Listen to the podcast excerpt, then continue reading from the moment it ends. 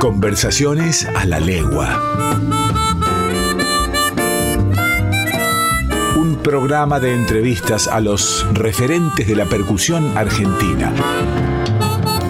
Conversaciones a la legua con Mariano Gómez.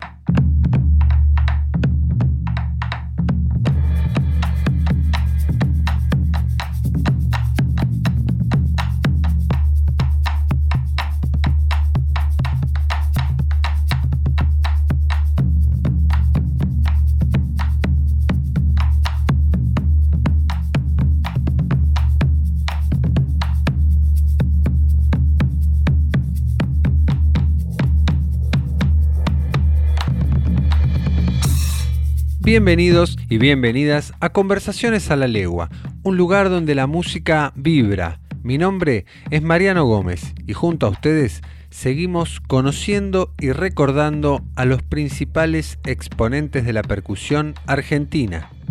Percusionistas de ayer y de hoy. Hoy vamos a escuchar a Osvaldo Avena, un destacado percusionista con más de 40 años de carrera, Osvaldo ha acompañado a innumerables figuras de la música argentina desde el año 83 al 91, integró un recordado trío con Oscar Alem en el bajo y Nicolás Colacho Brizuela en guitarra, con el que acompañaron a la gran Mercedes Sosa en discos y recitales y giras por el país y por el mundo. Osvaldo es un referente de la percusión en la escena del folclore argentino, ha recorrido el mundo como embajador de la música latinoamericana, acompañando a primeras figuras como Mercedes Sosa, Raúl Barbosa, Los Carabajal, Sixto Palavecino, Juan Falú, Domingo Cura, Julia Elena Dávalos, Orquesta Juan de Dios Filiberto, Jairo y otros destacados de la historia grande de nuestra música. A fines del 2016 editó su primer disco solista, Osvaldo Avena, Folclore Argentino. Sauce del Guaira Roxina, Callejón de Cochangasta, cualquier senda es buena senda cuando baja la Vidala. Retumban las cajas indias del Pucará la quebrada, la copla es una paloma con un mensaje de gracia, con un suspiro de ausencia, con un adiós en las alas.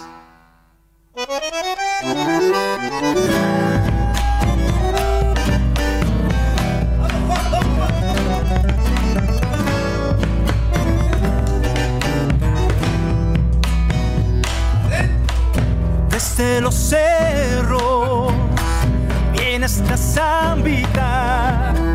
Por eso la llamo yo la viajerita palomita. Por eso la llamo yo la viajerita palomita. Sendas de arena, talcos floridos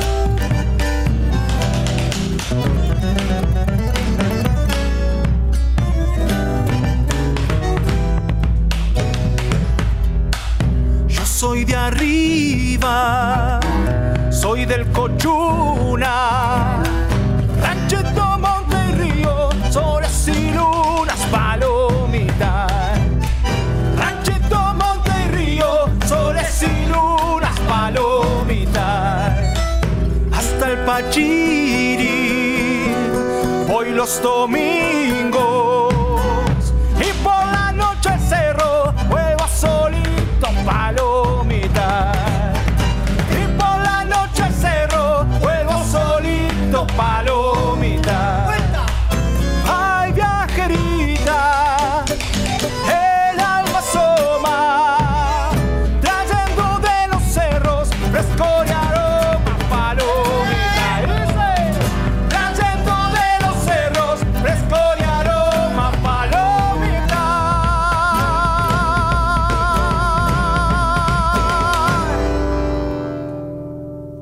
Escuchamos de Osvaldo Avena Folclore, La Viajerita.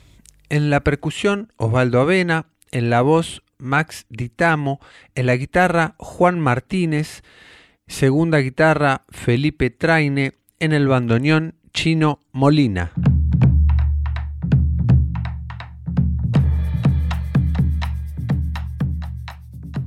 Recibimos hoy en Conversaciones a la Legua a Juan Carlos Marras. ¿Cómo estás, Juan Carlos? Bienvenido. Hola Mariano, ¿cómo estás? Bueno, te agradezco mucho por la posibilidad de esta conversa. Eh, un saludo muy grande también para toda tu audiencia. Y bueno, eh, estoy un poco afónico porque estoy saliendo de una gripe que me duró varios días. Así que bueno, espero poder charlar bien y que no se me pierda la voz a lo largo de la charla. Te agradezco mucho, un placer para mí. Marra, sos un músico de enorme trayectoria, con un gran recorrido, una gran parte también de ese recorrido destinado a, la docencia, a, acompañar a otros y a otras en los primeros pasos, pero ¿cómo fue tu comienzo con el tambor? ¿Cómo comenzó esa, esa relación? Bueno, mira, en principio por antecedentes familiares no, porque en mi casa prácticamente, en mi casa materna, mi casa paterna, no, no se escuchaba música. Yo vengo de una familia italiana y una familia de trabajadores. Y bueno, prácticamente en casa no se escuchaba música. En realidad yo fui el primero que empezó a tocar música de muy chiquitito. Eso en todo caso lo cuento luego. Pero sí, es como vos decís, fue más bien un encuentro casual con el instrumento, ¿viste? Porque bueno, fue alrededor de mis 22 años más o menos, yo ya era músico, yo ya tocaba diversos instrumentos, pero del palo totalmente folclórico andino, yo no tenía nada que ver con la percusión hasta ese momento. O sea, yo había pasado hasta ese momento por varios instrumentos. Arranqué de muy chiquitito con el acordeón a piano a los 7 años. Eh, lo profundicé, lo estudié mucho, estudié con profesores. Eso te lo cuento más adelante. Luego, más ya de grandecito y, luego de un viaje que yo hice por toda Sudamérica de mochilero, comencé a estudiar en profundidad en, sus fuentes los instrumentos de, eh, los instrumentos andinos, ¿viste? Los instrumentos de, viento, aerófonos. Y bueno, llegué a tocar bastante bien porque era muy estudioso. Aerófonos de tipo sicus, quenas, quenachos, tarcas, moxeños, dulzainas, toda esa vaina este, hermosísimo, tuve varios grupos, por, estoy hablando de más o menos finales de los 70, principios de los 80. Varios grupos así de, música andina y en aquel momento de folclore de proyección se llamaba, ¿viste? Vos te acordarás. Este, y bueno, y en uno de los ensayos, este, el baterista de la banda con la que yo estaba tocando, que hacíamos música latinoamericana, trajo unas congas.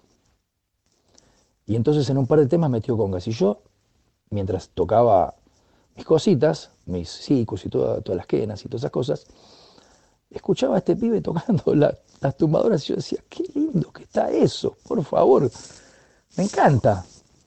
¿Viste? Lo, relojeaba así de, de, coté, ¿viste? Y bueno, en un momento paramos el ensayo para descansar un rato y fueron todos afuera a airearse, a fumar y eso. Y yo me, metí adentro de la sala, cerré y me senté en esos tambores. Eran unas tumbadoras Sánchez Reta de aquella época, de las primeras que construía Sánchez Reta. Me senté ahí y empecé a pegarle, olvídate que todo mal, no tenía ni idea, pero inmediatamente sentí un fuego interior, ¿viste? Una cosa increíble, fue como un, un enamoramiento así a primera vista, ¿viste? Una cosa alucinante que me, impactó inmediatamente y, enseguida quise interiorizarme sobre eso, ¿viste? Porque ese sonido me, me, remitía directamente a África, ¿viste? Eh, una cosa increíble, me remitía, bueno, obviamente a todo lo que yo escuchaba en aquella época de Santana, que Santana era para nosotros eh, ese estilo de música que, que hacía que nos metiéramos directamente en la percusión, ¿no es cierto?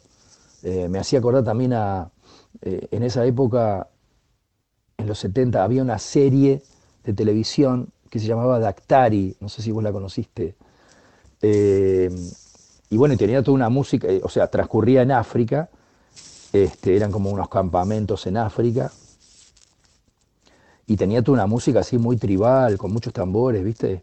Y me encantaba todo eso, y yo decía, wow, me siento como Dactari, decía yo, ¿viste? Una cosa alucinante. Entonces, bueno, dije, inmediatamente me lo dije, ¿eh? o sea, como me puse serio, y dije, bueno, loco, ¿te gusta esto? Dale, vamos a estudiar esto. Empezás ya a buscarte un profesor. Así que así fue el primer encuentro. Y ya te digo, eso fue más o menos en el año 82, 83, por ahí. Te digo más, eh, a partir de ahí me volqué tanto, tanto a los tambores y a la percusión general después, posteriormente, que fui largando de a poquito, o que casi te diría en proporción, rotundamente, todo lo que tenía que ver con los instrumentos anteriores que yo tocaba. Y a partir de ahí me dediqué exclusivamente a la percusión, pero más en profundidad a los tambores, a las tumbadoras y todo esto. Sí, fue, fue, fue alucinante el primer encuentro. Juan Carlos, después de este, de este encuentro casual con la percusión y el cambio de instrumento y este nuevo camino, ¿cómo fue tu formación? ¿A través de un profe particular, una institución, de manera autodidacta?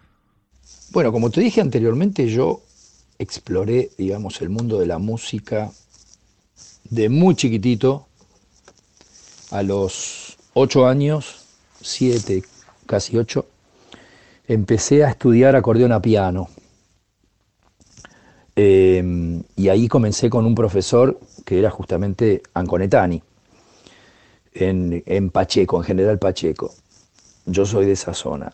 Te estoy hablando del año 66, 67, por ahí. Estudié bastante tiempo acordeón a piano con este profesor y con varios más de la zona. Eh, y bueno, estudiaba armonía. Eh, y estudié con varios profesores, como te digo, y tocaba todo tipo de piezas de aquel entonces, viste, pasos dobles, rancheras, valses, tangos, muchos tangos. Me encantaba, estaba fascinado, estaba fascinado. Estaba todo el día encerrado tocando el acordeón en mi casa. Eh, y los chicos venían a, tocarme timbre para, jugar a la pelota y yo estaba encerrado tocando, ¿viste? Eh, por eso soy tan malo jugando a la pelota. Eh, bueno, eso duró prácticamente hasta mi adolescencia, cuando ya te digo, luego me voy a vivir un tiempito a Italia y ya el acordeón prácticamente lo había dejado y estaba yo empezando a, em, tocar flautas, diferentes flautas dulces, ¿viste? Eh, y de a poco también estaba empezando a incorporar la flauta traversa. Y luego cuando hago un viaje por Latinoamérica muy largo, ahí empiezo a incorporar los aerófonos y entonces empiezo a estudiar con diversos profesores en, en diferentes lugares, en Perú, en Ecuador, a tomar clases así esporádicamente. Eh, y cuando vuelvo a Buenos Aires, sigo estudiando acá con Gustavo Patiño, un gran músico de este estilo de música, que toca de todo, toca todos los aerófonos, toca cuerdas, un tipo talentosísimo, tiene varios discos. Yo estudié con él un tiempo, me abrió mucho la cabeza. Eh, y bueno, y como te digo, y después Claro, porque yo junto con, las, con los aerófonos y todo eso, en estas bandas de, música latinoamericana que tocaba por, allá por principios de los 80, yo también tocaba accesorios de percusión, ¿viste? Me gustaba incorporar accesorios de percusión. Entonces cuando vine la tumbadora, bueno, venía ya por ese lado, ¿viste? Por eso, como te decía antes, cuando comienzo a estudiar tumbadoras, eh, prácticamente largo todo lo anterior porque era, era ya demasiado fuerte lo que me pasó con, con los tambores, ¿viste? Entonces ahí, eh, bueno, empiezo a estudiar los tambores con mi, primer profesor, que fue Ricky Olarte, gran maestro de aquella época, en todo lo que tenía que ver con bueno, los primeros movimientos, los primeros sonidos, los primeros ritmos, cubanos, latinoamericanos. Estudié bastante tiempo con él. Y el Abello estaba muy fascinado también con el candombe, entonces me iba todo el tiempo a Montevideo, aquí alguien, a, alguien, a lograr que alguien me diera clase de, candombe, ¿viste? Y no lograba dar con la persona indicada. Entonces paseaba por todo Montevideo, de hecho lo fui a visitar varias veces a, Lobo Núñez y un par de veces me recibió, pero medio que no daba clases, entonces me hacía escuchar música, el loco.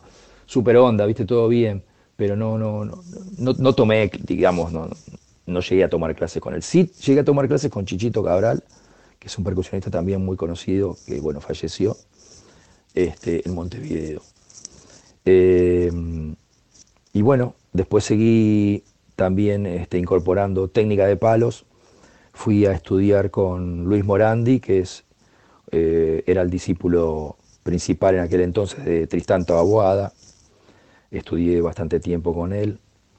Este, pero en lo que tiene que ver con los tambores y con la percusión, te diría que soy bastante autodidacta. Eh, me he dedicado mucho a estudiar, em,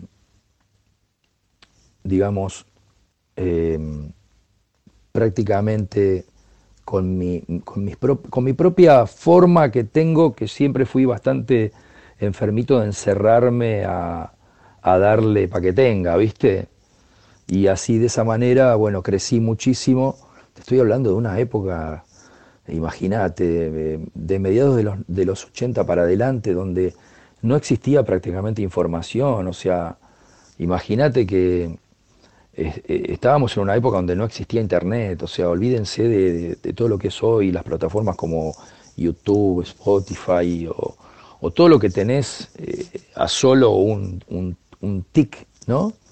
que hoy en día los chicos eh, ponen una palabrita y ya inmediatamente te aparece el ritmo que querés aprender o, la técnica o el instrumento. En aquella época había que desmalezar mucho el, terreno, ¿viste? Era muy difícil.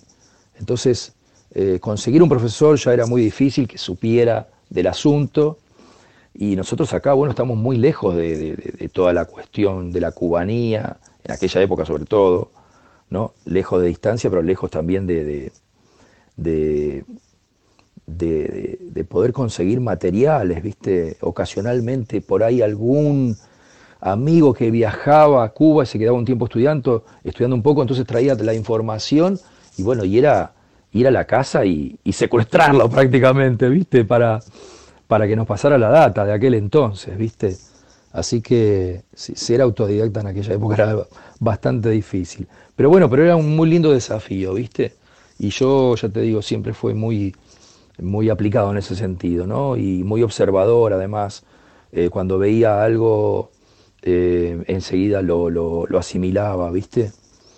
Este, otra cosa que hacía también mucho era cuando venía algún cantante de afuera, de salsa, por ejemplo, eh, bueno, me quedaba hasta el final del concierto esperando a los músicos y cuando lograba dar con el percusionista le pedía por favor que me diera clases. Entonces al, día siguiente lo pasaba a buscar por el hotel, me lo llevaba a mi sala y bueno, y tomaba clase, lo filmaba y le preguntaba de todo.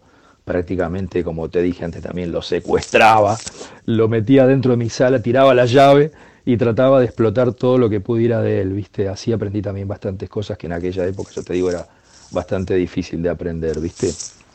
Pero sí, básicamente lo mío fue muy de autodidacta, ¿viste?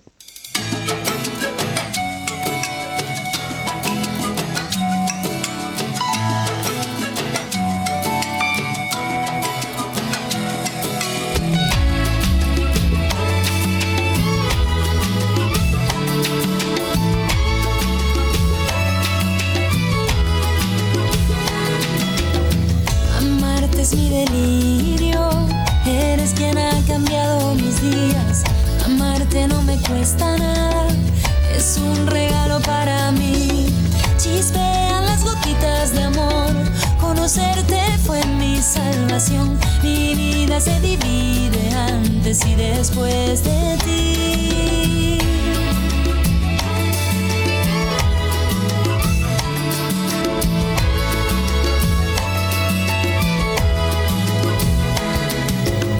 Amarte es tan grande, en un verso no puedo escribirlo. Amarte es natural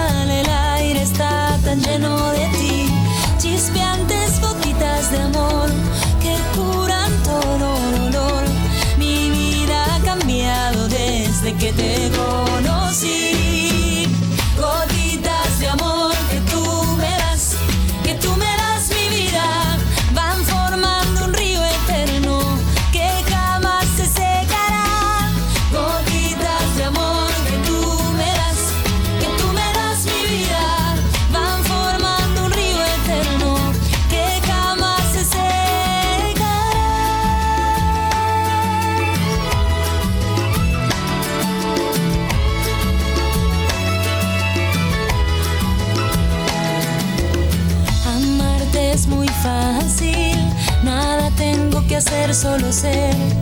Amarte, me encanta. Chispean las gotitas de amor. Conocerte fue mi salvación. Mi vida se divide antes y después de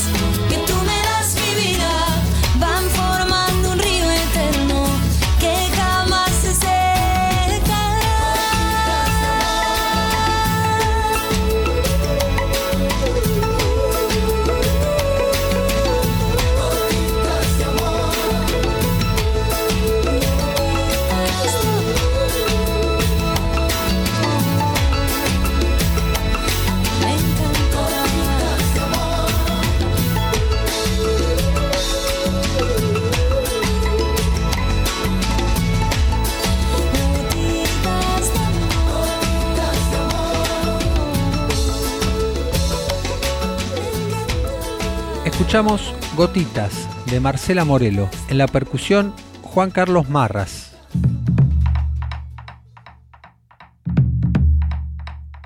Después de todos estos años de búsqueda y de, de búsqueda de información y también de conocerse uno con el tambor, ir aprendiendo y mejorando, ¿Cómo se da tu introducción al mundo laboral? Que sabemos que son dos cosas completamente diferentes porque cuando nosotros ejercemos la música, si bien siempre lo tomamos en serio y siempre buscamos más, lo hacemos con mucha seriedad, el trabajo propiamente dicho y la capacidad de adaptación que tenemos que, que tener los músicos es muy grande. ¿Cómo se dio esa introducción al mundo laboral? Y viste cómo son estas cosas, es como que es como que se va dando espontáneamente, ¿no? En la medida que uno está todo el tiempo insistiendo y metiéndose cada vez más en el ambiente, llega un día que llega un día que alguien puso unos pesos en tu mano. ¿Viste? Eso fue muy alucinante lo que yo sentí en ese momento. Yo no me acuerdo exactamente con qué proyecto fue, con qué banda.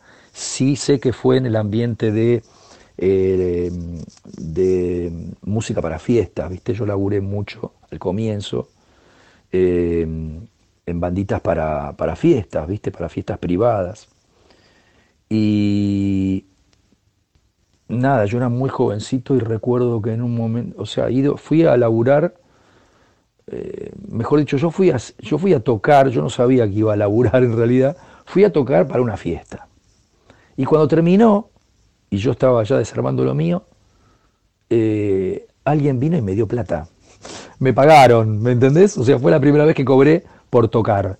Y yo por dentro dije, wow, no puedo creer esto, estoy cobrando por tocar algo que yo había hecho toda la vida en otros laburos. Yo trabajo desde que soy muy, muy chiquito, a los 14 años empecé a trabajar y he trabajado de peón de albañil y he trabajado eh, de, empleado de negocios ahí en Pacheco, en todos los negocios de Pacheco trabajé en todos los negocios y he trabajado de obrero de fábricas muchísimo tiempo, de operario, eh, y luego de cadete de oficina y todos esos laburos, ¿no? Eh, he hecho miles y miles de cosas. Bueno, esos eran laburos, pero es como que cuando vos estás tocando, no te imaginás que algún día vas a, cobrar, ¿viste? O sea, lo soñás, pensás que algún día eso llegará, pero cuando llega así de una manera como espontánea, como que vos no te lo imaginabas, para mí fue un flash, ¿viste? A mí me rompió la cabeza, dije, wow, esto entonces tiene que ser un laburo, ¿viste? Como que ahí te cae la ficha. Este, pero básicamente sí, eh, fue en, bandas, en proyectos así de música para fiestas. Eh, un tiempo laburé bastante en eso. Algunas banditas bastante caseras y otras, bueno, bandones o big bands. Me acuerdo cuando laburé, por ejemplo, con, con Raúl Parentela, pero bueno, eso ya era una big band, ya mucho más eh, acá en el tiempo, ¿no? Pero yo me estoy refiriendo ya en aquellos primeros tiempos, por ahí más o menos en los 80, cuando yo recién me estaba empezando a meter laboralmente en la música.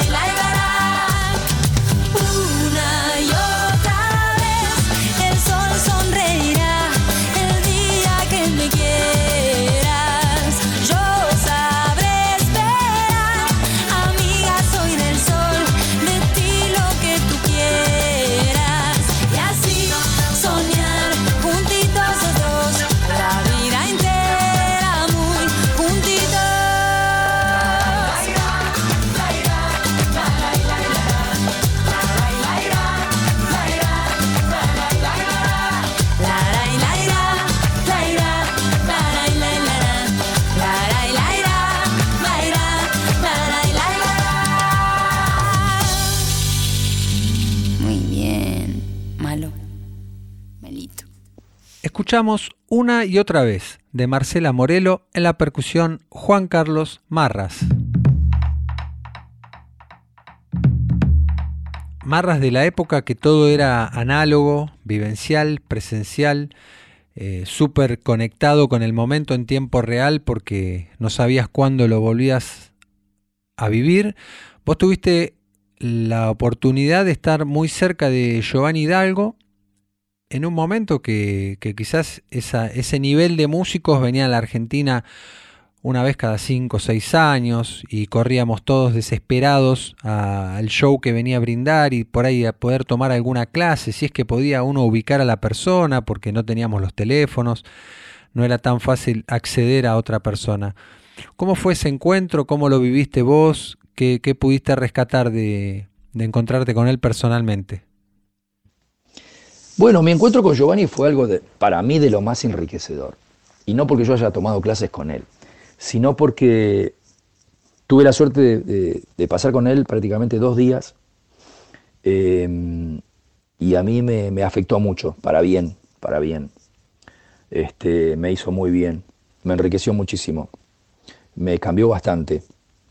Esto fue en el año 2000, en una situación en la que nosotros, yo estaba tocando en ese entonces con, Marcela Morelo, estábamos siempre de gira por España durante mucho tiempo y entonces muchas veces teníamos también conciertos en Italia. Eh, eh, ahí estaba también el Chaqueño Martínez, gran percusionista, junto conmigo en esa, en esa banda, acompañando esa banda. Y entonces fuimos a tocar a Italia y teníamos que tocar, o sea, nosotros llegamos a ponerle hoy y tocábamos mañana. En un festival muy grande que se hacía todos los años en Verona, este, que se llamaba Festival Latinoamericano. En esos días, por ejemplo, tocaba, eh, no sé, Mercedes Sosa, Celia Cruz, todos, todos así personajes conocidos. Y nosotros, ya te digo, tocaríamos mañana. Habíamos llegado hoy, teníamos todo el día libre.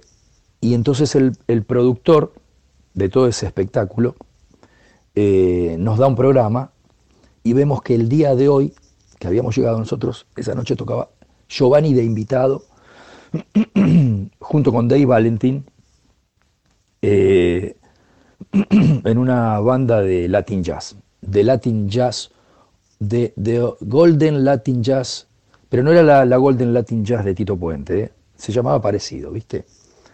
Bueno, y nosotros con el chaqueño dijimos, no puedo creer que vamos a conocer a Giovanni, lo vamos a ver a Giovanni en vivo. Bueno, no solamente fue verlo, fue estar con él, ya te digo, dos días prácticamente juntos, en los que compartimos muchísimas cosas. Por ejemplo, bueno, ese día lo fuimos a ver, eh, subimos al micro donde todos los músicos iban a la prueba de sonido, los músicos de ellos, y ahí, bueno, yo me acerco a Giovanni, me le presento, le digo, soy un percusionista argentino. Y enseguida el tipo me da un abrazo. El tipo es muy, muy amoroso, ¿viste? Y bueno, y a partir de ahí mucha conversa, mucho diálogo. Eh, el tipo es un personaje de aquello, bueno, ya hoy en día todos lo conocen. Este, bueno, fuimos entonces a la prueba de sonido de él y más tarde él tocó con, esa, con esa banda. Yo le saqué infinidad de fotos. Bueno, entonces tuvimos mucho tiempo charlando, conversa va, conversa viene. Cuando termina el concierto, yo dije, bueno, ya evidentemente acá nos despedimos. Entonces Giovanni me dice, bueno, ¿y ustedes cuándo tocan? Nosotros tocamos mañana, le digo Giovanni.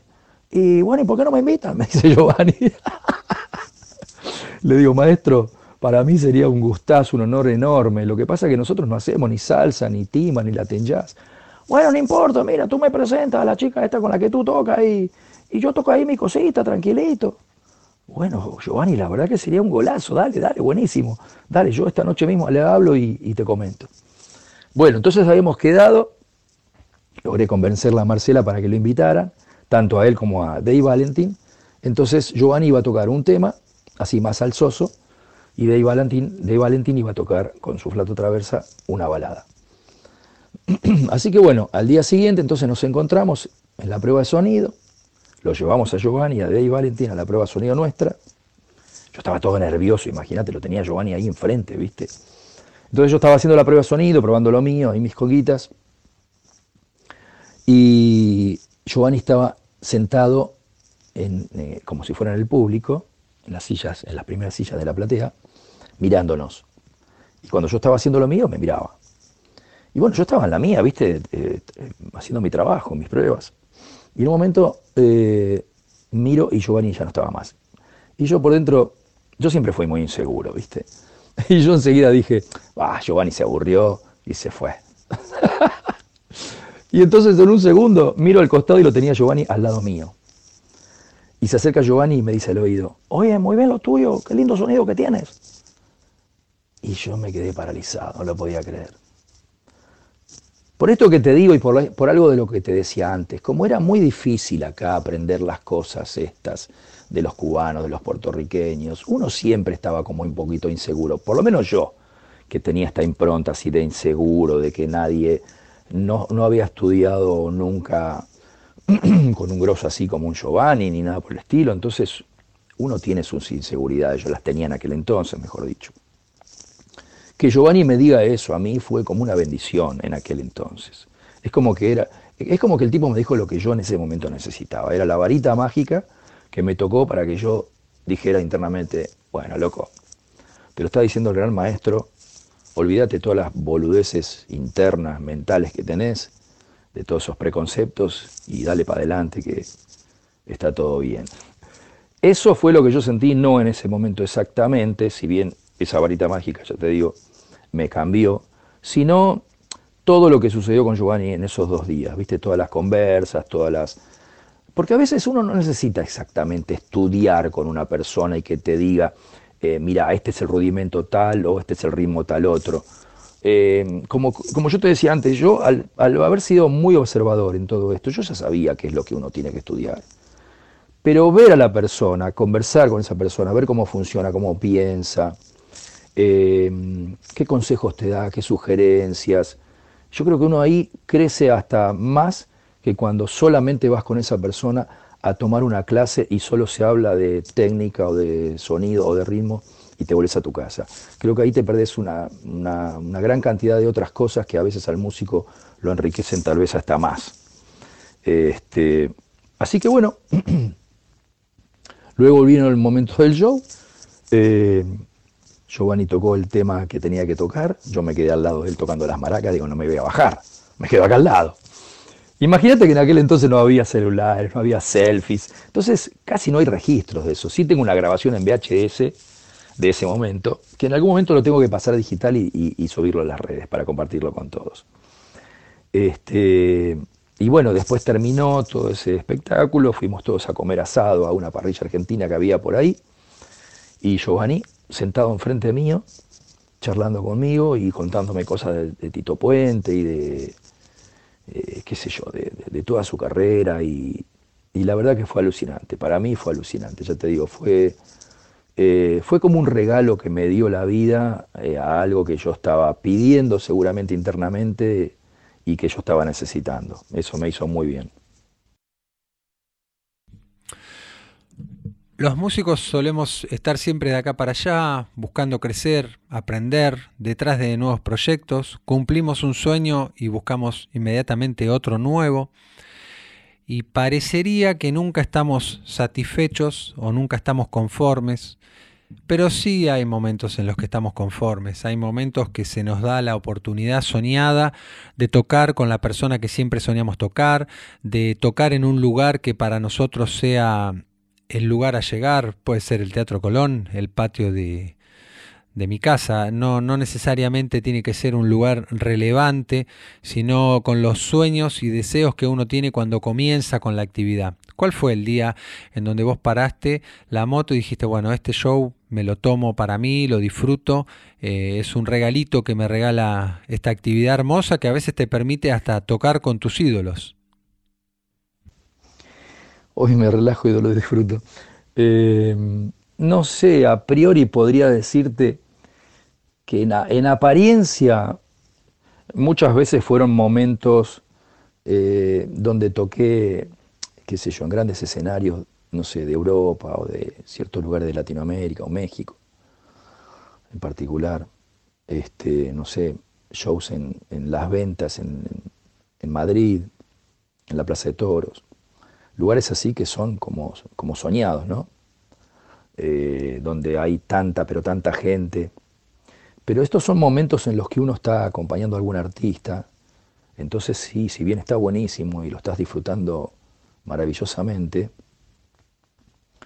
y estás como en éxtasis también, eh, yo creo que los, los momentos que más disfruté en realidad son las cositas más, de, mucho menos peso tal vez, ¿no? Como tocar en un sótano del centro de Buenos Aires con tus amigos, este, en alguna bandita de jazz fusión o de Latin jazz, cositas así, donde apenas había 30 personas.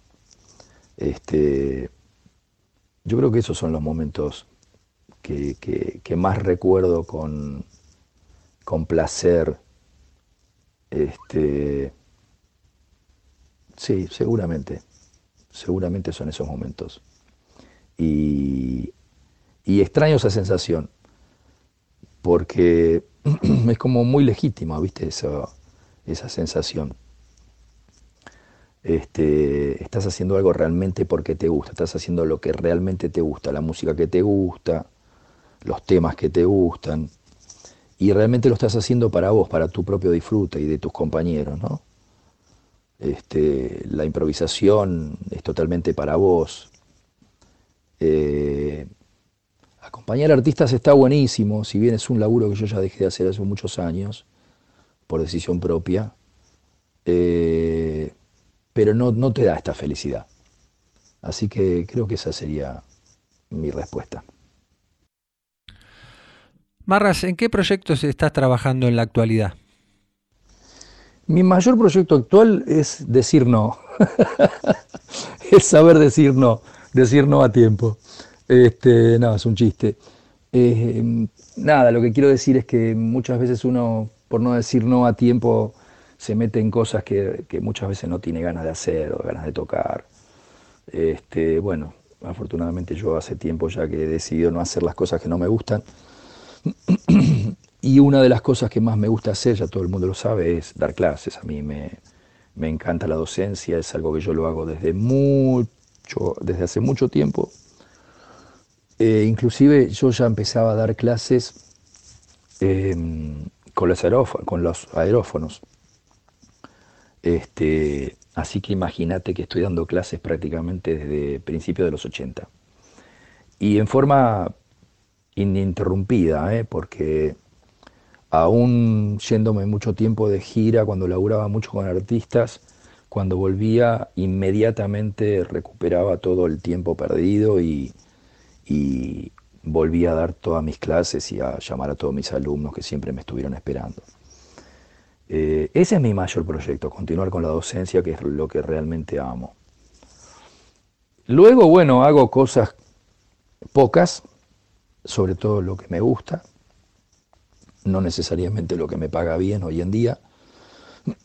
Prefiero hacer cosas que tal vez no estén, no estén bien remuneradas, pero que me reditúan muy bien espiritualmente. Eh, estuve grabando hace poco con, con Emilio del Guercio, que me encantó, unos temas que él va a largar ahora en breve. Estuve grabando y tocando también con un grupo de rock que no es muy conocido, pero que me encanta esa gente y cómo tocan, que se llama Ye, Y-E, y y que vamos a tocar ahora también en agosto en el auditorio de San Isidro. Está buenísimo lo que hacen esos chicos. Yo estoy ahí como invitado. Este, y nada, tocando con, con amigos, básicamente. Pero no, no, no, no, no estoy demasiado en los escenarios, ¿viste?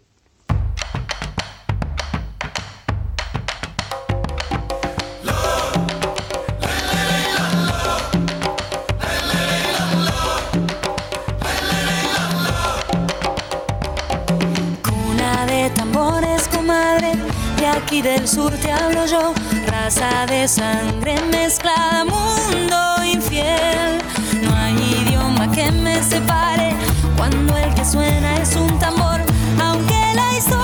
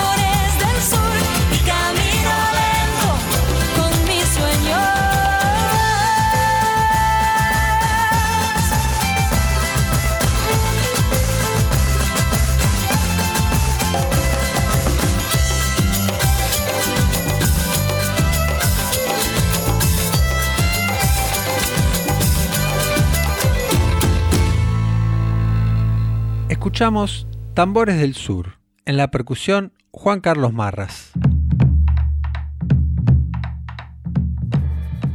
Marras, te agradezco que te hayas copado en participar en Conversaciones a la Legua, un programa que no solo le pone nombre y apellido a los protagonistas de la percusión en la Argentina, sino que también hace un recorrido histórico del desarrollo de la percusión y del tambor, un recorrido en el cual vos sos una parte importante, has aportado tu granito de arena como instrumentista, como educador. Te agradezco muchísimo que hayas venido a participar. Bueno, Mariano, el agradecido soy yo. Imagínate que a uno no le hacen una entrevista todos los días. Así que, bueno, buenísimo, lo disfruté mucho, te lo agradezco mucho. Éxito en todo. Te mando un gran abrazo para vos, para toda la audiencia. Y bueno, que siga todo lindo. Gracias, gracias. Abrazo grande.